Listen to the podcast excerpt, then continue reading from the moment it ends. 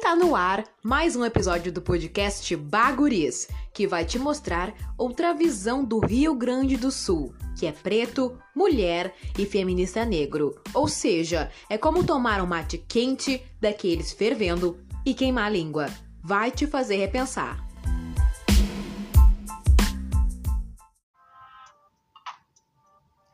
E aí, guris, como é que vocês estão? Eu realmente espero que tudo esteja indo bem nesta quarentena. Eu sou a Lana Oliveira e esse é o segundo episódio do podcast Baguris. Eu gostaria de começar agradecendo a todo mundo que ouviu, compartilhou e aceitou fazer parte dessa história junto comigo.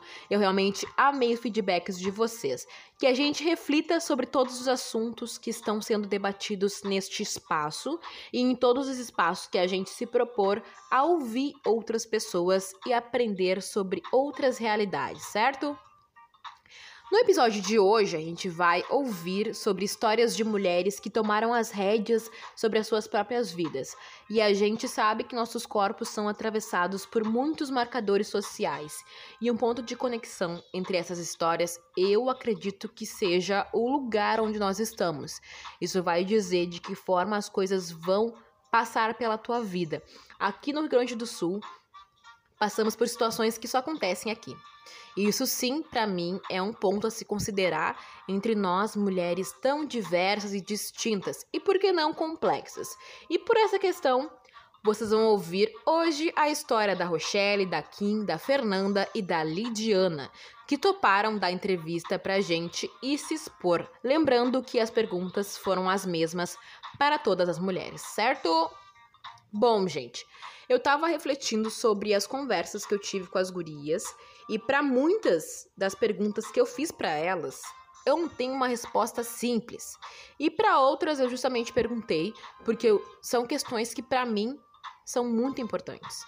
Eu perguntei para uma delas em que momento, para todas elas no caso, em que momento elas perceberam que eram mulheres. E pensando aqui na minha realidade, eu não sei em que momento eu dei aquele plim e me liguei que eu era uma mulher, mas eu me recordo de vários momentos que a minha condição de mulher negra, negra foi apresentada para mim. E isso é bem complexo porque a gente costuma ver as opressões de uma forma bem segmentada. é mulher, é negra, é bissexual. E eu acredito eu acredito que seja errado ver dessa forma, porque tudo não separado, entendeu? Porque tudo tá interligado. Eu só vejo a minha vida dessa forma porque eu sou uma mulher negra bissexual. E eu acho que a gente precisa parar de ficar separando ou colocando na balança ou adicionando uma opressão, sendo que a gente sabe que nada as nossas expressões elas não podem ser colocadas como se fosse uma coisa hierárquica. Em sim, e sim interseccional. Ou seja, a gente vê dessa forma porque a gente é tudo isso, entende? O que eu quero dizer uh, com esses exemplos é que desde pequena eu me lembro de ser julgada por ter um cabelo que não era visto como algo bonito e que a gente luta muito para que seja visto dessa forma. De ter um corpo que todas as minhas amigas diziam que era bonito, sensual, gostoso, mas que ao mesmo tempo não era visto como inocente. Eu sempre tinha que saber quando eu tava provocando alguém com o meu corpo, sendo que em muitas situações eu era criança o suficiente para não entender essas questões. Mas eu sabia que usar shorts ou decote ia atrair certos olhares que eu não sabia lidar e até hoje eu não sei lidar, falando bem a real. Mas eu acho que são questões que a gente pode debater em um outro episódio. Ao mesmo tempo, eu acredito que a hipersexualização do nosso corpo, que é visto como algo sempre sensual, acabou por me cobrar constantemente uma responsabilidade. Porque, convenhamos, quando, quando existe uma menina negra, ela tem que saber e ser responsável sempre. E é algo que eu falo sempre com a minha mãe, né? Porque hoje em dia eu tenho duas irmãs pequenas e essa cobrança excessiva para que a gente não possa falhar, ser sempre responsável, é algo que pesa pra gente e que não nos beneficia em nada. E falando sobre a minha família, eu preciso dizer que quando eu fui criada, quando eu era pequena, a minha realidade era uma, um pai, uma mãe e dois irmãos, e eu era a filha do meio. E agora falando sobre papéis de gênero, que foi uma das questões que eu falei para as gurias e perguntei para elas se alguma tia me dava um presente, vou dar um exemplo, né? para nós três, é, como eu era irmã do meio, eu havia, havia falado, né? Enquanto meus irmãos ganhavam bonecos, helicópteros e um monte de coisa, eu ganhava panelas ou bonecas. E eu achava aquilo o ó, eu ficava muito braba, real. Inclusive, fazia, botava até fogo nas bonecas.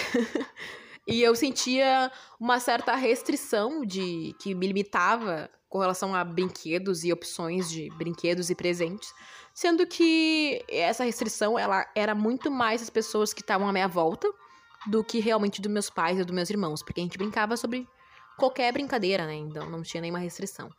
E falando nisso, eu lembrei de outra questão. Claro, eu quero que vocês analisem bem a situação a partir da minha visão de criança olhando tudo isso. A minha família sempre foi muito do diálogo, talvez pelo fato de meus pais serem professores. E eu acredito que seja uma pessoa bem didática, por isso também. Mas eu me lembro que sempre que eu teimava, fazia algo que meu pai brigava com a gente, a pessoa que a gente mais temia que brigasse era meu pai.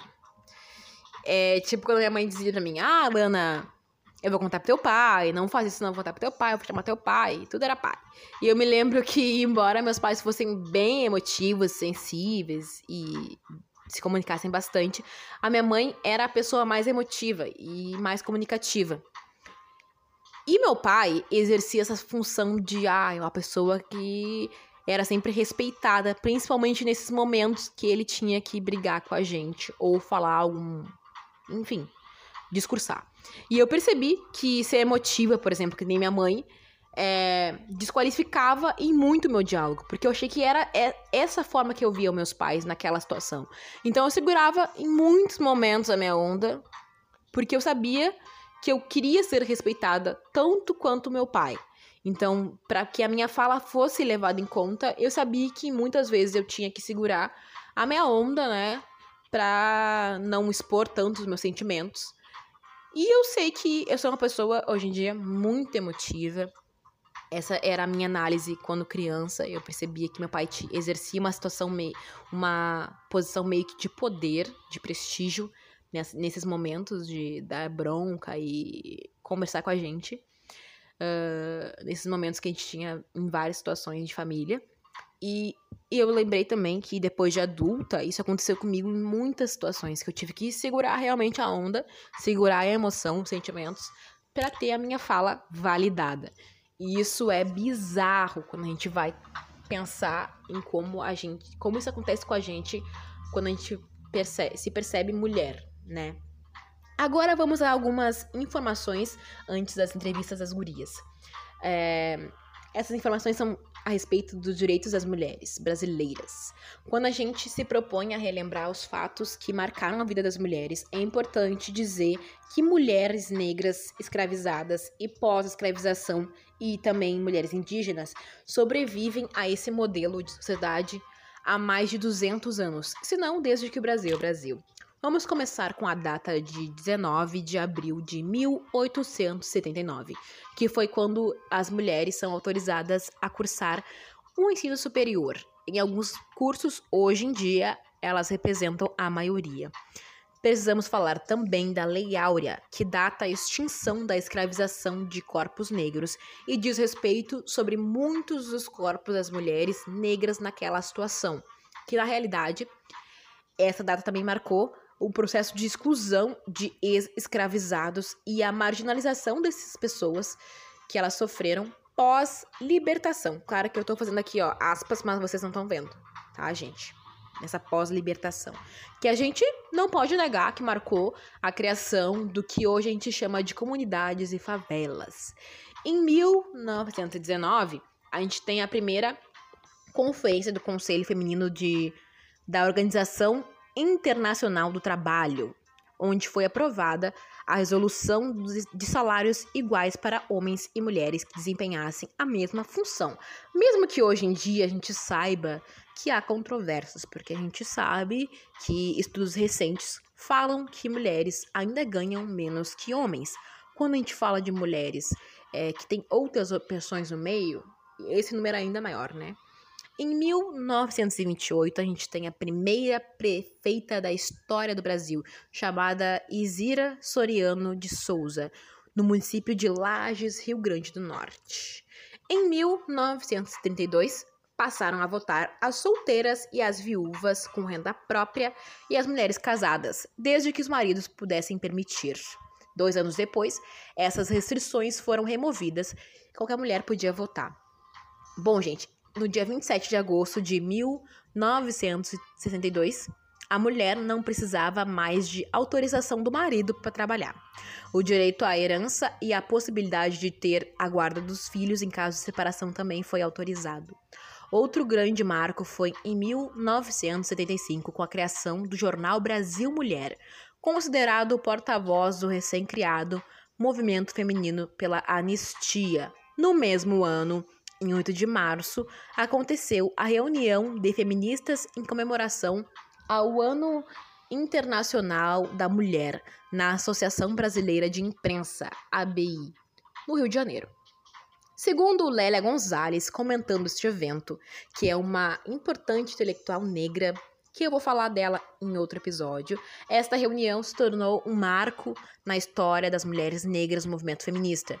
Foi nesse período que algumas delas passaram a se reunir separadamente para discutir, discutir as suas questões e depois levar para movimentos negros e também para movimentos de outras mulheres, principalmente mulheres negras, mulheres brancas, né?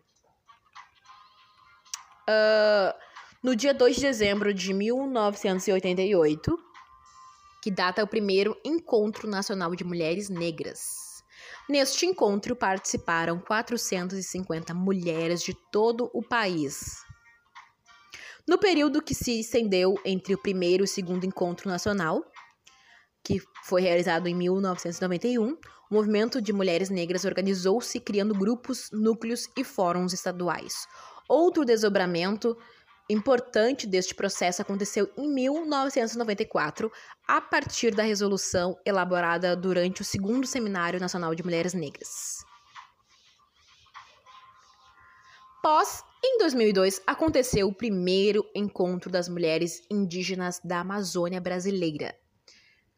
Depois deste período, em, mil, em 7 de agosto de 2006, a gente tem a Lei Marinha da Penha, é uma das importantes conquistas do movimento das mulheres, resultado de décadas e décadas de luta em torno da violência contra a mulher. Depois, a gente tem somente, em 2010, a primeira presidenta mulher, Dilma Rousseff. Em 2011, a gente tem a primeira marcha das vadias em São Paulo. Ou seja, isso só prova que muitos avanços foram feitos, mas ainda há muito que caminhar. Então, gente, bora para as entrevistas das gurias, para que a gente ouça essas histórias. Espero que vocês gostem. Oi, meu nome é Rochelle Souza Barbosa.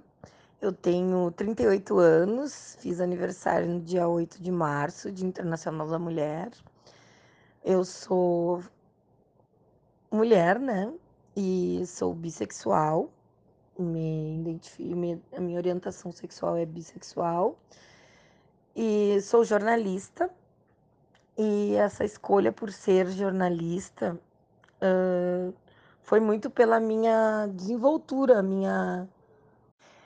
Bom, eu me lembro assim quando eu me dei conta de que eu era mulher, quando eu comecei, quando eu menstruei assim, novinha, tipo, eu tinha 12 anos, né, a minha primeira menstruação, é, meio que caiu a ficha, assim, que eu era diferente, né, do meu pai e tal, e que era parecida mais com a minha mãe, né, acho que a gente tem essa ideia, assim, mas uh, acho que foi a menstruação, assim, né, que, que me deu aquele parecer de ser mulher, aquele né, aquela situação. E outro momento que eu me senti mulher, que eu me senti, que eu me vi como uma mulher, foi quando eu engravidei, né? É bizarro até a gente falar, porque não é só por ser mãe que a gente se torna mulher, e não é só essa questão também da menstruação, né? A gente é mulher por, tanto, por N outras coisas, mas isso é muito marcante. E isso foi muito marcante na minha vida, assim, tipo, quando eu engravidei da minha filha, ela tem 13 anos hoje.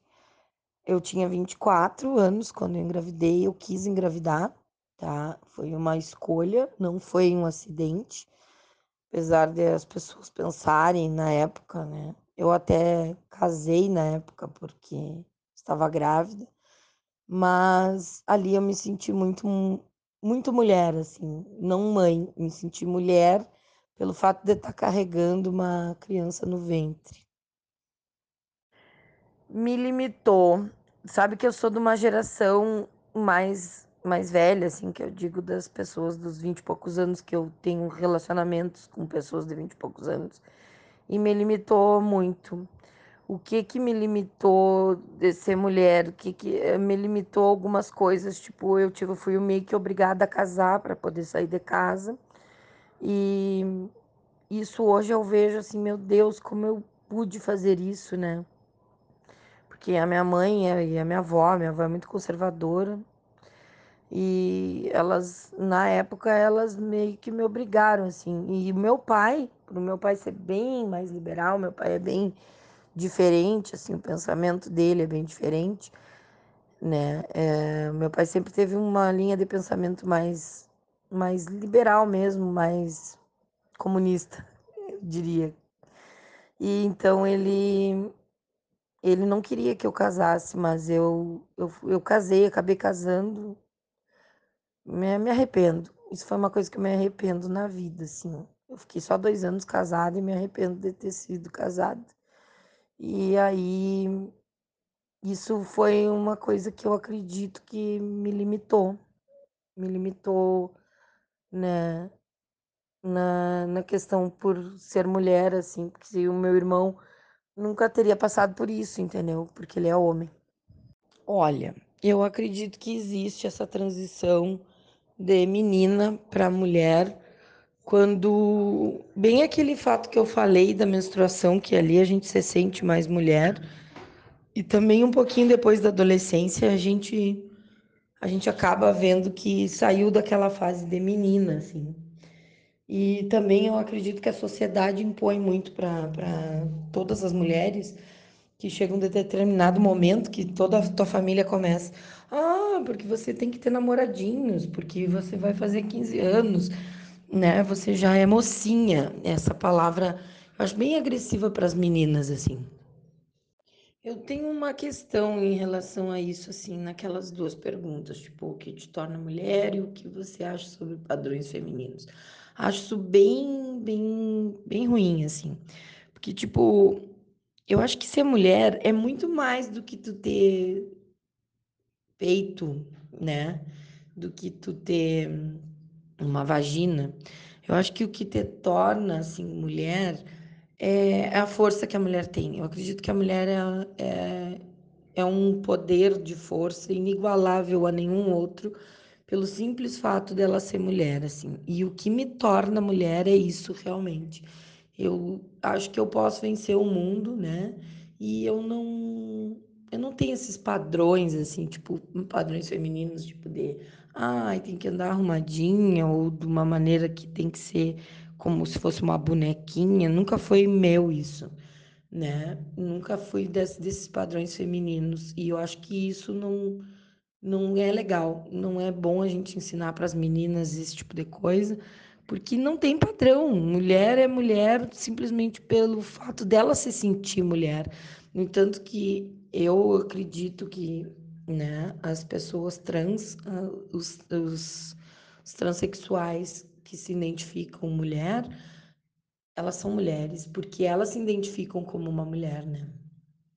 Infelizmente, a questão do poder aquisitivo da gente ter dinheiro, né, uh, de ser uma mulher rica ou pobre, enfim, influencia muito na vida de, de todas nós. Pelo simples fato, assim, que eu acho que uh, é muito triste uma mulher pobre e, e sozinha, porque eu me coloco assim num, num local privilegiado por eu ser branca, por eu, né, ter tido acesso a uma educação, meus pais conseguiram pagar uma universidade para mim, né? Então eu me sinto num lugar bem privilegiado, não digo que eu sou rica, mas também não sou pobre, pobre que, que eu não tenho as coisas. Então eu me coloco num lugar privilegiado, né, nessa situação. E isso influencia muito, eu acredito que influencia muito, porque tem mulheres que passam muito problema com isso, pelo simples fato delas serem pobres e de não conseguir nem expor alguma coisa, e são as que mais sofrem violência doméstica, né? E as que mais sofrem com essa questão do poder aquisitivo e econômico, porque é muito triste a gente saber assim situações que as pessoas não saem de um, até de um relacionamento abusivo ou de alguma coisa, ou da casa dos pais mesmo, porque não tem condições, né? Por, pelo simples fato e ela por ser mulher se sentir sozinha, não, não ser acolhida. E eu vejo muitas mulheres que eu conheço pessoas do meu convívio, as mulheres do meu convívio, que elas sempre dizem assim: "Ai, se eu fosse rica seria mais fácil, né? Teria conseguido as coisas antes". E eu acredito que é verdade isso. Isso influencia muito e é muito triste, porque a gente vê assim, ó, a mulher recebe menos do que o homem e acaba que a mulher trabalha muito mais, muito mais, que eu digo assim, nem é questão da casa. A gente tem que ter outras opções de emprego e tem que ter mais emprego, trabalhar mais do que os homens para poder ganhar o que eles ganham fazendo muito menos. A questão de ser feminina, aí é que tá. Eu acho que é um desejo de cada pessoa, né? Como eu falei, né, tem um, as mulheres trans que elas têm desejo de, ser, de usar essas coisas femininas do padrão, né, da sociedade. Mas eu acredito que a mulher não tem que ser feminina, a mulher tem que ser feminista. a mulher tem que ser feminista mesmo, assim, ela tem que lutar pelos direitos dela. E essa de ser feminina, assim, eu acredito que é de cada um. Tem, tem mulheres que não tem esse padrãozinho feminino de florzinha, de coraçãozinho, e são mulheres, e são mulheres fortes, e são, né? Então não tem que ser, não tem que ser feminina. É, eu, eu sou mãe por opção, assim, eu quis ser mãe. E, poxa, eu, eu acho que eu me senti, assim, um pouco. Eu tinha que fazer alguma coisa para ser mulher, assim. Eu acho que muito culturalmente, muito veio da influência da minha família, que eu tinha que ter, eu tinha que construir uma família, eu tinha que ter um, um filho e tal. E até quando eu me separei foi uma barra pela, por toda, por toda essa, essa situação, assim. Mas eu não acho que, que a gente tem que pensar assim, mas eu já senti que eu tinha que ser mãe para me sentir mais mulher. Hoje eu penso assim, ó, e até eu converso com a minha filha, que se eu não tivesse tido ela com os meus 24 anos, eu talvez, hoje eu não tivesse filhos, porque hoje eu já não vejo como uma obrigação, mas eu antigamente achava que era uma obrigação ser mãe. Olha, minha vida inteira, a minha vida inteira a sexualidade foi um obstáculo. Porque a minha família é muito conservadora. Eh, faz três anos que eu perdi a minha mãe num acidente bem, bem ruim, assim. E ela nunca soube, na verdade, que eu sou bissexual, assim, que eu tenho atrações por mulheres. E hoje eu sou bem mais liberta com isso, né? Mas foi um obstáculo. Foi um obstáculo na minha vida, junto com a minha família. Acredito que a minha família, minha avó, minhas tias, elas nem saibam dessa minha questão de sexualidade, apesar de eu não ter que, né, não ter que mostrar para todo mundo, ou não ter que falar ou dar satisfação da minha vida, porque ok, entendeu? Tipo, eu curto, eu sou bi, gosto de meninos e de meninas, e eu sou muito feliz com isso, assim. Hoje eu sou muito feliz com isso, e foi um obstáculo eu dividir isso, sabe? Foi um obstáculo eu eu conseguir falar sobre a minha sexualidade. Hoje eu converso com os meus amigos todos e todo mundo sabe da minha condição, da minha orientação, né, sexual, e eu acho bem legal poder hoje ter essa liberdade. Imagina, né? Eu tô com quase 40 anos, né?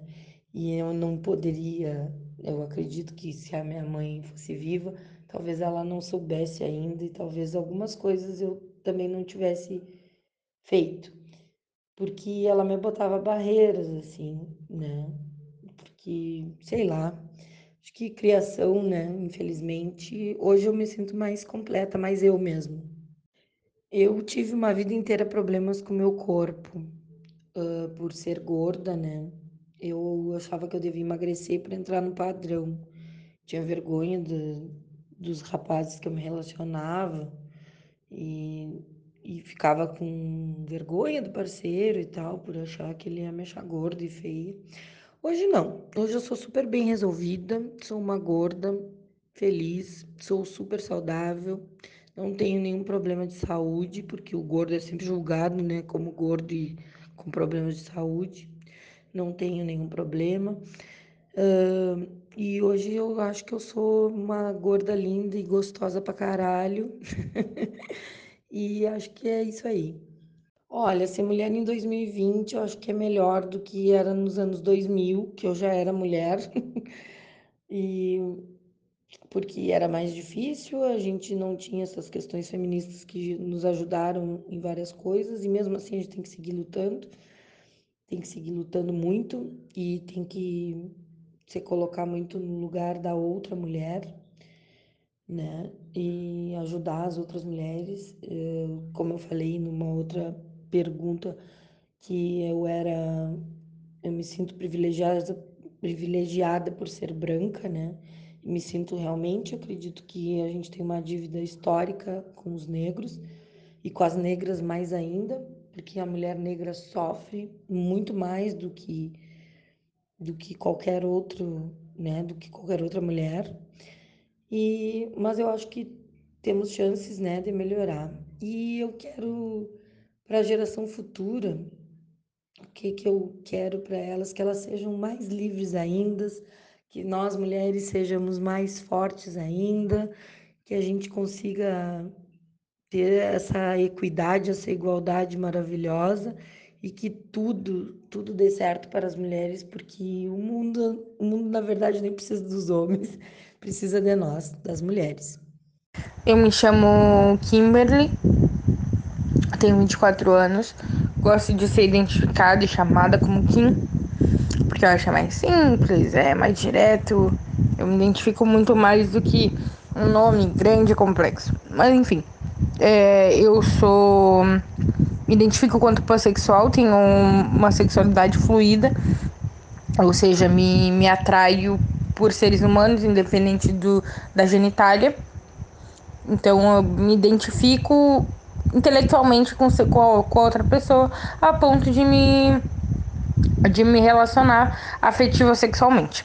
Eu vivo num relacionamento não monogâmico com um homem, o que me dá espaço para ir e vir e para me relacionar com outras pessoas, que sabe até namorar com outros corpos. Mas e, e vivo num relacionamento baseado de confiança. Eu sou maquiadora. Eu demorei um bom tempo para entender que eu era maquiadora porque eu sempre estudei maquiagem, estética, sempre foi um, um, ponto de que me chamou a atenção, mas ser maquiadora era uma ideia que, que, que me associava a estigmas enquanto mulher negra, enquanto ser uma mulher periférica, e eu demorei muito tempo para aceitar e para construir debates em torno disso. Hoje em dia eu me livrei desses próprios estigmas que, que eu criei, que eu entendia que o outro me, me acarretava e, e aí acabei me aceitando quanto maquiadora. Hoje em dia eu sou maquiadora e estudante de produção cultural, porque sempre foi outra área que me chamou muita atenção e que até hoje eu me, estou me inserindo nela. Eu acho que é, eu me dei conta que eu era uma mulher quando eu entendi que eu não era o que a sociedade encarava quanto normal. O que era normal era ser um homem branco, hétero, cis, e eu não era essas coisas. Era, eu sou uma mulher cis, me identifico quanto uma mulher cis, sei que sou uma mulher cis, mas sou uma mulher negra, sou uma mulher periférica, sou uma mulher pansexual, vivo fora dos moldes que a sociedade é, predispõe para mim e dentro de algo, fora de alguns moldes, né? Não de todos, porque é quase que impossível perante a como eu, vivo hoje em dia e como a sociedade se estrutura. É, acho que não não passei, não cheguei a, a passar por uma transição de me identificar quanto menina e mulher. Eu acho que eu me dei conta que eu era adulta em algum momento e, e, que eu tinha responsabilidades e se eu não cumprisse, ninguém ia poder me ajudar. Podia até ter ajudas externas, mas não iam ser ajudas é, que, que iam estar ali o tempo inteiro, que iam ser responsáveis por mim. É, eu acho que toda mulher ela passa por uma transição. Eu não, não, me dei conta dessa transição, só me dei conta que eu já tinha passado por ela. Mas eu acho que a fase da adolescência, que é a fase de descoberta, de autoentendimento, de questionar tudo, é essa fase em que, as, que principalmente as mulheres passam por por excessos de cobranças que vão fazendo com que elas entendam que a partir de agora é dali para baixo. As cobranças elas só tendem a aumentar. É, eu acho que padrões sobre o que é ser padrões femininos são coisas impostas para mulheres brancas. Eu sou uma mulher negra, é, tem óbvio que tem, óbvio que tenho pontos de exclu, que vão me excluindo socialmente, que vão me colocando cada vez mais embaixo dentro da pirâmide que estrutura a nossa sociedade. Mas eu acho que os padrões que esperam de mulheres brancas são bem diferentes do que dos que esperam de mulheres negras. Então, socialmente ninguém nunca esperou que eu fosse ser feminina, que eu fosse buscar coisas como maquiagem, que é algo que até isso é negado para mulheres negras, porque o acesso à maquiagem para mulheres negras é extremamente mais difícil, é dez vezes mais difícil do que para uma mulher branca. Então, acho que essas, essas é, esses padrões colocados sobre o que é o feminino, do que é seguir e ser uma mulher. Óbvio que a mulher negra ela sofre deles, ela, ela acaba, acaba respingando no, no, no que é ser uma mulher negra, mas a primeira coisa que, que, que as mulheres negras sofreram quando elas chegaram aqui foi o corte dessa ligação com, com o feminino, sabe? Com o que é ser mulher. Óbvio que existem, que existiram várias formas para resistir. Essas mulheres resistiram desde que a gente, eu costumo falar que desde que a gente colocou o pé nesse continente, nesse a gente resiste. Então, a mulher negra é o, é o ápice dessa resistência, sabe? E acho que, que, que, entender que eu era uma mulher negra, pobre, periférica, sempre foi um ponto que me colocava em distanciamento das mulheres brancas. Porque até quando eu não entendia, eu tentava me aproximar delas e por um motivo que eu não sabia qual era, eu ainda estava é, muito distante. Então, tipo, ser feminina, ser é, seguir a padrões sobre o que é feminino para mim nunca foi uma necessidade, bem pelo contrário, eu sempre tive que me impor muito mais, falar muito mais alto. Até hoje as pessoas me encaram como uma mulher é, brava, raivosa, de cara fechada, porque foi assim que eu aprendi a ser, assim que as mulheres negras elas são ensinadas desde pequena a ser, a se defender, a falar tão alto quanto os homens, porque é necessário, se faz necessário. Óbvio que existem posições de servidão que são colocadas para a população negra e que mulheres que, que tentam fugir desses estigmas que a sociedade emprega nos nossos corpos essas mulheres acabam tomando para a sociedade essa figura de, de brava, raivosa e essas coisas. Então, como eu sempre fui estigmatizada sobre não ser, sobre ser forte, ser falar alto, gritar, então eu nunca tive essa cobrança de ser feminina, porque eu sempre soube que eu não era, o que foi um ponto que, que me distanciou do, do dos relacionamentos é, afetivos sexuais, que me afastou dos homens, que colocou os homens numa posição de distanciamento a mim. Porque afinal a mulher negra, ela passa por vários processos até ser entendida quanto mulher, porque antes de ser mulher, ela é um corpo negro. Né? Infelizmente, nessa, nessa sociedade, eu ainda acho que a gente vive assim. É, acho que a minha sexualidade nunca foi nunca foi um um obstáculo, porque eu felizmente tinha uma família muito bem instruída, que sempre conversou comigo sobre a minha sexualidade. Eu sempre falei abertamente sobre o que eu queria, o que eu não queria fazer. Eles nunca viram um relacionamento público meu com uma mulher, mas porque infelizmente eu nunca tive um relacionamento duradouro com a mulher. Eu demoro muito tempo para levar alguém em casa para apresentar para os meus pais. Infelizmente, eu não tive a oportunidade de apresentar uma mulher para minha família, quanto companheira. Mas eu tenho certeza que eles não. Eles já aceitaram quem eu sou e eles não teriam problemas com isso. Felizmente. Então, eu acho que a minha sexualidade nunca foi um empecilho. É, eu tenho. Óbvio que. Ser uma mulher gorda sempre me coloca numa numa, numa posição dolorosa na sociedade. Então, ser essa mulher gorda, que se entende como gorda, que o outro vê e identifica como gorda, isso é, um, isso é problemático na hora da procura dos parceiros. Porque, como eu disse antes, é, ser uma mulher negra nos afasta dessa colocação de relacionamentos afetivos sexuais. Ser uma mulher negra gorda e periférica te coloca mais atrás, coloca, vai te colocando sempre em posições anteriores. Ah, isso. É, sempre o distanciamento sobre ser, é, ser amada fica mais distante. Eu acho que ser uma mulher 2020, no século 21, baseado nos contextos em que a gente está vivendo, está sendo a cada dia mais doloroso. Eu acho que está ficando cada dia mais evidente as diferenças entre os feminismos, as, as diferenças sobre ser estar uma mulher negra, ser estar uma mulher não negra, é, ser estar uma mulher indígena. E eu acho que baseado no contexto político que a gente vem atravessando, os retrocessos que o, que o atual governo ele propõe é, com, como contínuos no, no, no seu projeto de governo, eu acho que tende a parecer cada vez mais difícil.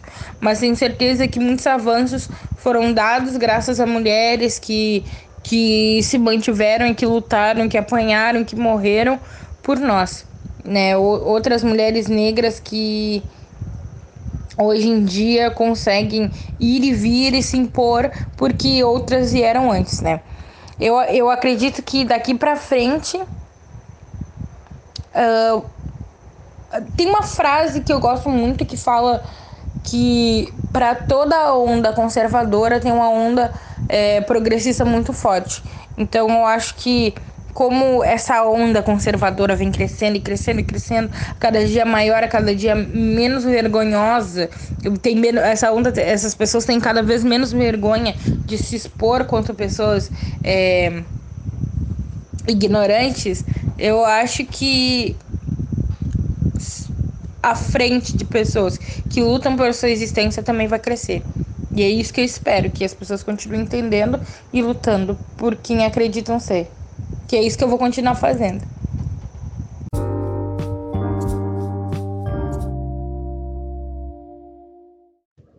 Oi, eu sou a Fernanda, eu tenho 22 anos, sou bissexual, sou jornalista, sou feminista, sou maconheira e sou bruxa.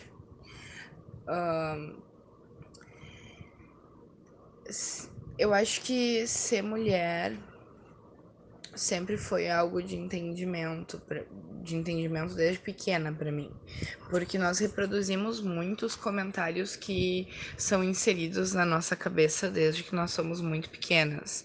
Aquele negócio do senta que nem mocinha, que comporta que nem menina, essas coisas assim, sabe? Então eu acho que eu nunca tive esse estalo. Eu acho que sempre foi algo que veio comigo.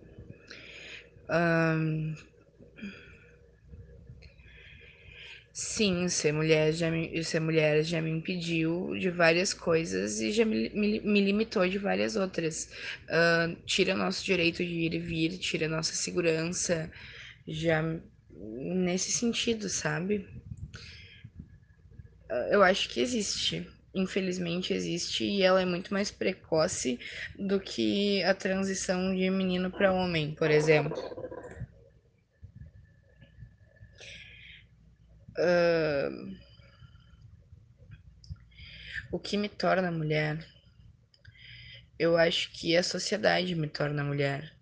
A forma como eu sou lida e a forma como eu incorporo as coisas que me foram obrigadas desde cedo no meu dia a dia. Por exemplo, fazer a unha, depilação, fazer sobrancelha, coisas assim, sabe? Eu acho os padrões femininos bizarros, bizarros, porque Ah, eu tava nos padrões femininos. Agora eu vou seguir. A pergunta que é o que você acha sobre os padrões femininos. Eu acho isso completamente bizarro. E não me. Hoje em dia, eu, a Fernanda de 22 anos, não me passa pela cabeça tentar me encaixar em alguma coisa que eu já entendi que eu não sou. Sabe?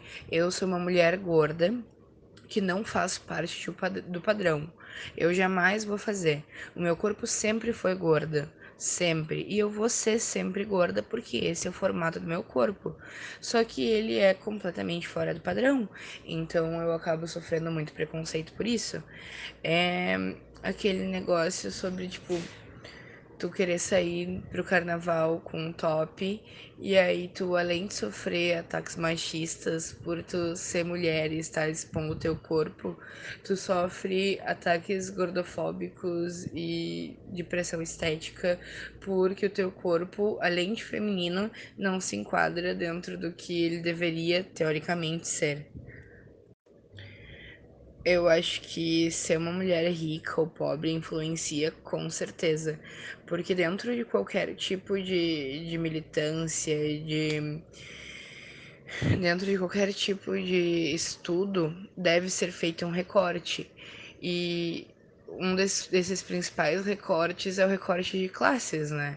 Nós vivemos numa democracia capitalista que nos enfia cada vez mais para baixo e não tem como a gente fugir de discutir isso, junto com discutir gênero, raça, padrões, seja lá o que for.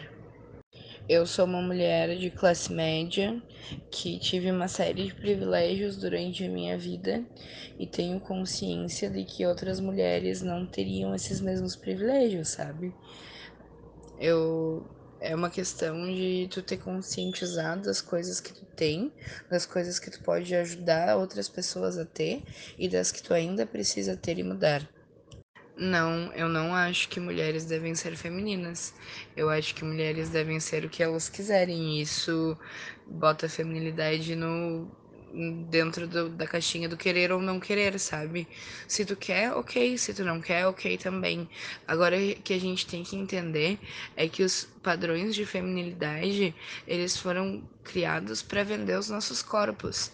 Então, se tu te sente confortável depilando a tua perna, ok ok? Tu te sente confortável. Agora, se tu não te sente confortável, e tu tem consciência de que tu faz isso pela imposição social, para de fazer e faz por ti, sabe?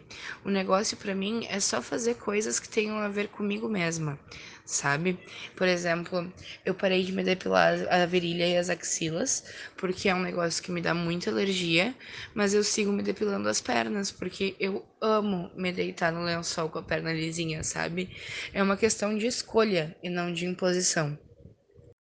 Você já sentiu que tinha que fazer algo para ser mulher? Nossa, que, que difícil. Que pesado, né? Na verdade, o universo, o mundo tá o tempo inteiro nos cobrando atitudes femininas, coisas que mulheres fariam, coisas que moças fariam, sabe? Senta que nem moça, responde que nem menina, não te comporta assim que nem menino, desce daí que tu parece um moleque, coisas assim, sabe? Então.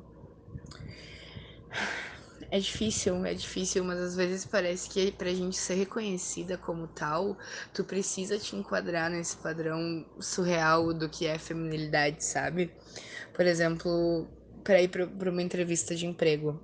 Eu ando, eu tô nesse processo de, de entrevistas de emprego e eu não gosto de usar maquiagem. Não gosto, deixa minha pele oleosa, não me sinto bem. Assim, o máximo que eu uso na minha vida pessoal é um batom e um rímel, porque eu gosto. Mas fora isso, eu não, não me agrada. E eu me sinto obrigada a usar toda a maquiagem completa. É, corretivo, pó, base, tudo, cada vez que eu vou a uma entrevista de emprego. Porque eu sinto que, além do fato de eu ser mulher e gorda, se eu não for maquiada, eu não vou ter a mesma atenção que as outras mulheres que estão dentro do padrão lá. Sexualidade é um negócio complicado. Muito complicado. Eu venho de uma família que eu sempre achei que fosse muito mente aberta. E eu sempre tive muito entendimento da minha sexualidade. Eu sempre me, me li bissexual a todos os, em todos os momentos da minha vida, sabe? Tipo, na minha escola, lá na quinta, sexta série, eu era apaixonada por uma professora. Então eu sabia que, que eu era assim e que o gênero não faz absolutamente nenhuma diferença para mim. Mas eu sempre achei que a minha família fosse fosse levar na boa. E quando a minha mãe descobriu por acidente, foi foi um inferno, sabe? Foi muito difícil, muito difícil passar, passar pela, por essa aprovação do sobre e isso não diminui em nada o que eu sou como pessoa, porque a minha sexualidade não tem nada a ver com o resto, sabe? Mas é um negócio bem difícil de pensar, em, pensar e conversar sobre, sabe? Principalmente eu, dentro da, da minha caixinha de militância, que é o feminismo e a gordofobia, é bem difícil conversar sobre isso. E é, é, muito difícil ser mulher 2020 no meio de uma pandemia bizarra onde nós deveríamos estar cuidando dos outros, sendo que não tem ninguém que cuide da gente, sabe? O meu nome é Lidiana Oliveira Ferreira, tenho 37 anos, sou mulher negra, sou mãe, é, fui mãe aos 17 anos Sou afroempreendedora e é, no momento tra estou trabalhando num comércio informal, né? Bom, é, primeira pergunta: ser mulher afetou em alguma coisa na sua escolha? É... Não, a mim não me afetou assim, não me afetou em nada, no caso. Em nada não, porque ser mulher não é uma coisa muito fácil. E ser mulher negra é muito mais difícil ainda. Né? Por conta do preconceito e por conta do do assédio, dos assédios, das pessoas não não te levarem muito a sério, principalmente quando a gente é mãe solteira, jovem, né? Então, no sul é uma coisa aplicada. E eu acho que em outros lugares também. É...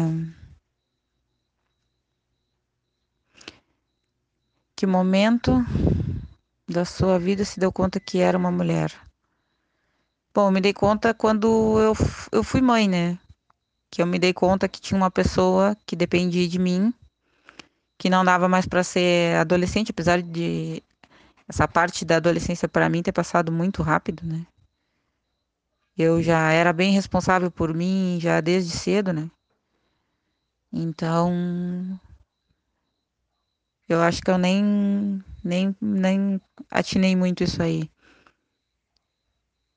A limitação que que eu senti, que eu senti, que a gente sente é por ser mulher é na hora do do emprego mesmo né? Na hora de tu sair a procurar um emprego e certas coisas já te olham assim, ah, não, mas para mulher isso não dá, né? Então essa é uma das maiores limitações que que eu entendo por ser mulher, né?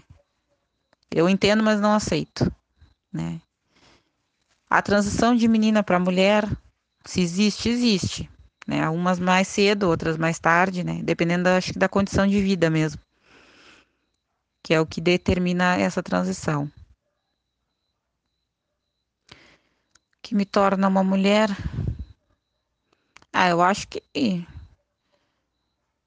essa força que a gente tem diferente, né, que faz a gente batalhar mais, sei lá, não, não sei, é uma força em que não se explica, né? É, é, é, é uma coisa inexplicável para mim. Padrões femininos, olha, eu não, o que eu acho ah, eu acho que não existe isso. Para mim não existe, não existe padrão feminino, né? Porque eu não sigo padrão de nada, então nunca segui, né? Eu acho errado assim coisas que quando vem falar, ah, mas ah, mas para mulher isso não fica legal. Ah, para mulher isso, para mulher aquilo, eu não sei. Eu não sigo nada. Você acha que ser uma mulher rica ou pobre influenciou como a sua vida? De que forma? Bom, ser uma mulher pobre. Bom, ninguém influenciou como você vê a vida. Bom, eu vejo que é mais complicado, né? Para uma rica é, é difícil, mas não é tanto, porque ela com dinheiro ela resolve muita coisa, né?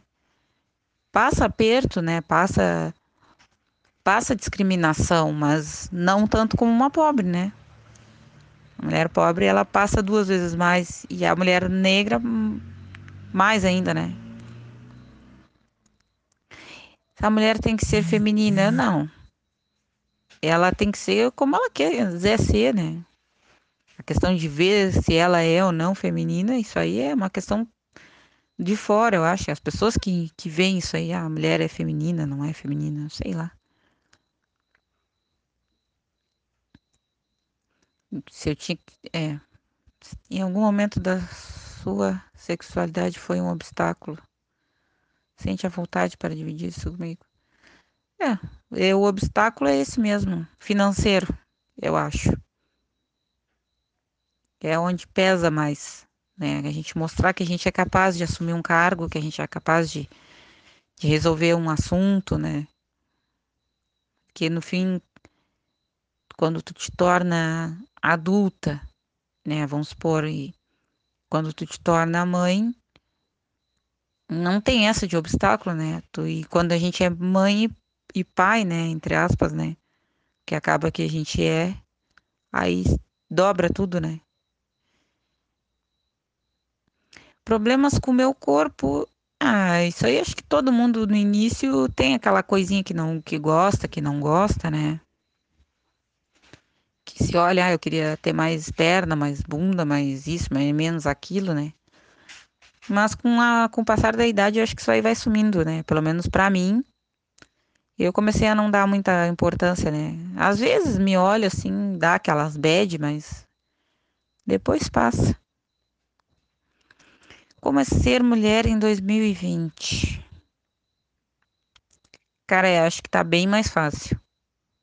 Bem mais fácil principalmente com a com esse mundo de informações que a gente está tendo, né? E o que eu quero para as futuras mulheres, ah, eu quero que elas sejam mais unidas, né? Mais se libertem mais, cada vez mais, né? Abram mais a mente, né? Sejam menos dependentes, porque para algumas as informações ainda não chegaram, ou chegaram, mas não foram absorvidas. Né? E é isso.